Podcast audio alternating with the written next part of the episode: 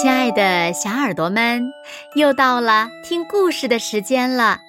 你的小耳朵准备好了吗？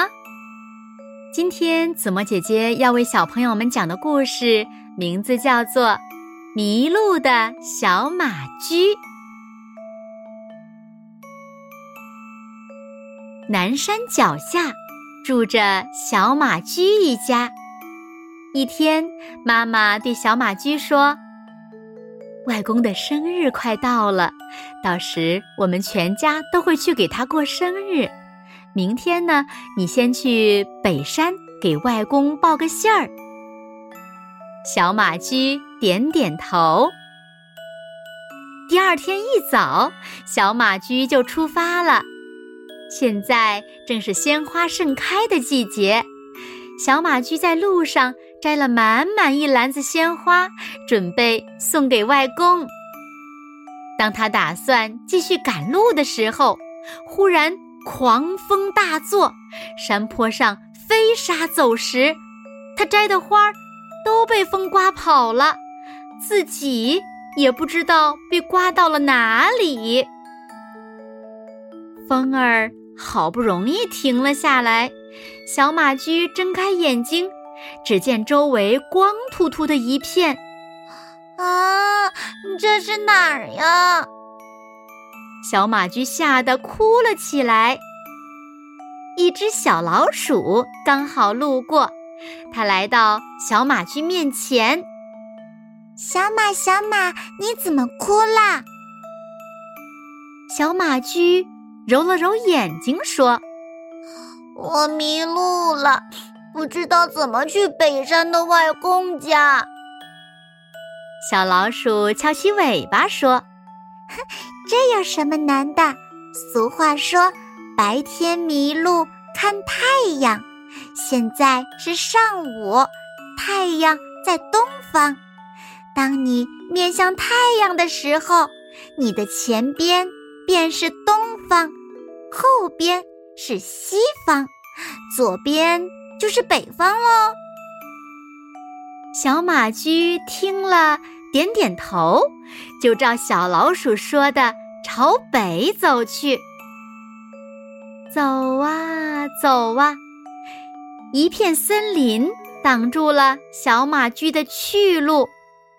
小马驹急得团团转，又哭了起来。我要去北山，谁来教教我？进了森林该怎么走啊？树上的小松鼠听见了，忙说：“不要急，你只要看看树桩就行了。树桩上的年轮长得稠密的一边为北方，稀疏的一边为南方。”他想了一下，又说：“要是找不到树桩，看看树皮也行。树皮粗糙的一面是北，光滑的一面是南。”小马驹按照小松鼠的指点，继续往前走，终于走出了森林。太阳落山了，小马驹。还是没有看见北山，这下子又该怎么走呢？这时，一只萤火虫飞过来了，小马驹忙问：“你知道去北山该怎么走吗？”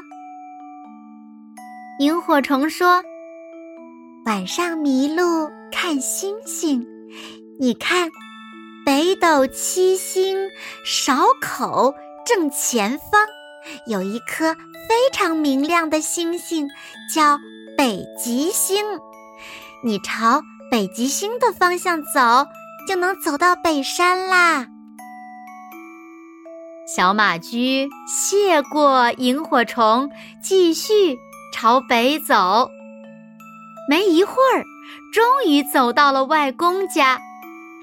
小马驹虽然历经了千辛万苦才找到了外公的家，但他一路上学到了许多辨别方向的知识，今后呀，他再也不会迷路了。好啦，亲爱的小耳朵们，今天的故事呀，子墨就为大家讲到这里了。那小朋友们，你们知道吗？北半球的树木呀，在生长的过程中呢，朝南的一面受阳光照射比较多，生长的较快，所以年轮会显得比较稀疏；而朝北的一面呢，受阳光照射比较少，生长缓慢，所以年轮会比南面的稠密一些。哎，小朋友们。你们还知道哪些辨别方向的知识呢？